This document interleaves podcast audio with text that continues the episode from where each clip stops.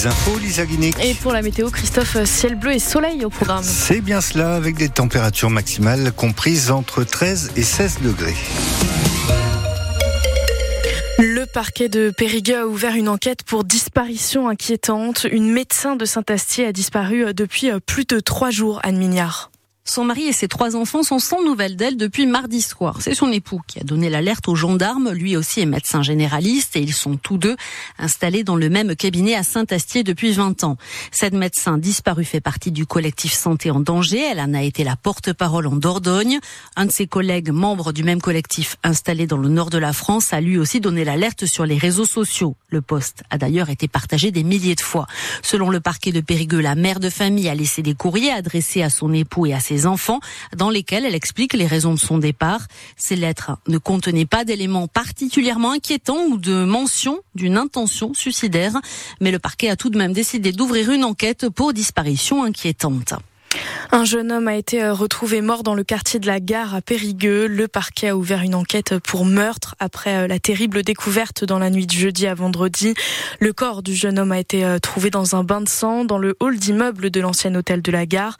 Le procureur indique que les coups ont été portés avec un objet tranchant ou perforant. L'homme de 21 ans habitait l'agglomération de Périgueux selon le parquet. Une autopsie du corps de la victime est prévue dans les prochains jours. Elle doit permettre d'en savoir plus sur les causes de la mort. À Rouffignac, des gendarmes de la brigade de recherche de Sarlac, de Sarlat bloquent le bourg aux voitures depuis très tôt ce matin. Il y a aussi un technicien en investigation criminelle de Périgueux qui fait des relevés. Deux jeunes hommes ont reçu des coups de couteau. Une bagarre a dégénéré euh, près du snack, avenue du Général de Gaulle. Les deux victimes ont été transportées à l'hôpital de Périgueux. L'une d'elles en est sortie euh, ce matin, selon nos informations. Une enquête pour violence euh, avec arme est ouverte. Cette nuit à Paris, des policiers ont tué un homme qui les menaçait avec une lame de boucher. Les forces de l'ordre ont d'abord utilisé un taser contre cet homme de 40 ans d'origine soudanaise.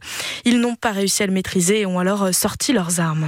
Le tout nouveau pont de Gros-Léjac en Périgord Noir va bientôt rouvrir. On est désormais dans la toute dernière phase des travaux de réhabilitation.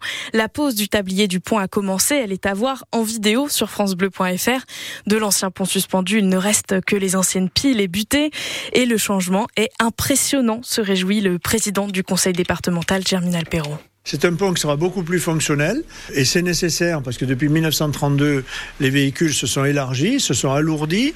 Il pourra monter euh, pour les convois exceptionnels jusqu'à 70 tonnes. Il sera calibré à 45 tonnes. Il fera 6 mètres de large, ce qui permettra un croisement facile. Mais surtout, il y aura de part et d'autre un trottoir d'un mètre 40 pour les piétons avec au niveau des piles un élargissement qui va jusqu'à 3 mètres 50 où il y aura un banc d'ailleurs et qui sera à la fois un moment de repos pour les promeneurs, mais aussi un banc pour les pêcheurs. Donc il sera plus fonctionnel, à mon goût, il sera beaucoup plus esthétique, il permettra de voir la rivière et je crois qu'il va donner euh, totalement satisfaction. Un an après la fermeture de la départementale 704, le pont doit rouvrir en avril. Les travaux ont coûté 12 600 000 euros.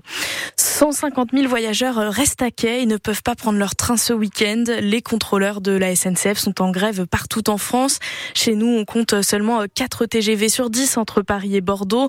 Uniquement deux intercités aujourd'hui sur la ligne Polt entre Paris et Limoges. On a un peu plus de chance sur le réseau TER en Dordogne. Quasiment la totalité des trains doit circuler. Ils sont euh, sinon euh, remplacés par des bus. Le Cap joue en favori cet après-midi. Les rugbymen de Périgueux euh, reçoivent Tarbes à la maison au Roger Dantou. Le Cap a toujours tout raflé. En face, Tarbes va mal dans le championnat, de, dans le championnat national, mais justement, attention à ce statut de favori, dit l'entraîneur périgourdin Didier Casadei. Pour la première fois de la saison, hormis le match de Vienne, eh bien, on est favori parce que bon, euh, jusqu'à maintenant, euh, les huit réceptions qu'on a gagnées en dehors de, en dehors de Vienne, euh, bon, mais voilà, on était entre guillemets un peu outsider.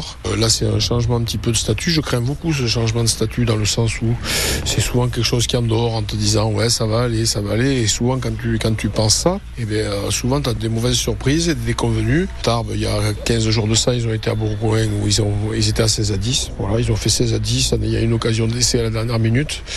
Là où nous aussi, on avait perdu 17 à 10. Donc euh, franchement, je pense qu'il n'y a a pas beaucoup d'écart entre, euh, entre les deux équipes. À nous d'être, euh, bons sur les fondamentaux, de gagner les duels et d'être efficace avec le ballon. Et puis, et puis on gagnera. Périgueux-Tarbes, c'est dans 3 heures à 15 heures au stade Roger Dantou. En fédéral 1, Bergerac aussi reçoit. L'USB affronte Rion-Morsins à 19h. Les footballeurs périgourdins ont eux joué hier. Ils continuent de se battre pour le maintien en National 2. Bergerac a gagné 3 à 0 face à Bourges à domicile. Les Trélissacois étaient eux en déplacement en Vendée chez le leader, les Herbiers. Un match nul 1-1 qui permet au TFC de ramener un point. Twix, c'est un miraculé. C'est la belle histoire du moment à Lille, près de Tocan Saint-Apre. Marine a retrouvé son chat un mois après sa disparition. Il était enfermé dans le vide sanitaire de sa voisine en plein travaux de terrassement. Tout le village s'est mobilisé euh, jeudi pour sauver Twix. La maîtresse nous raconte cette histoire complètement dingue hein, sur votre application ici.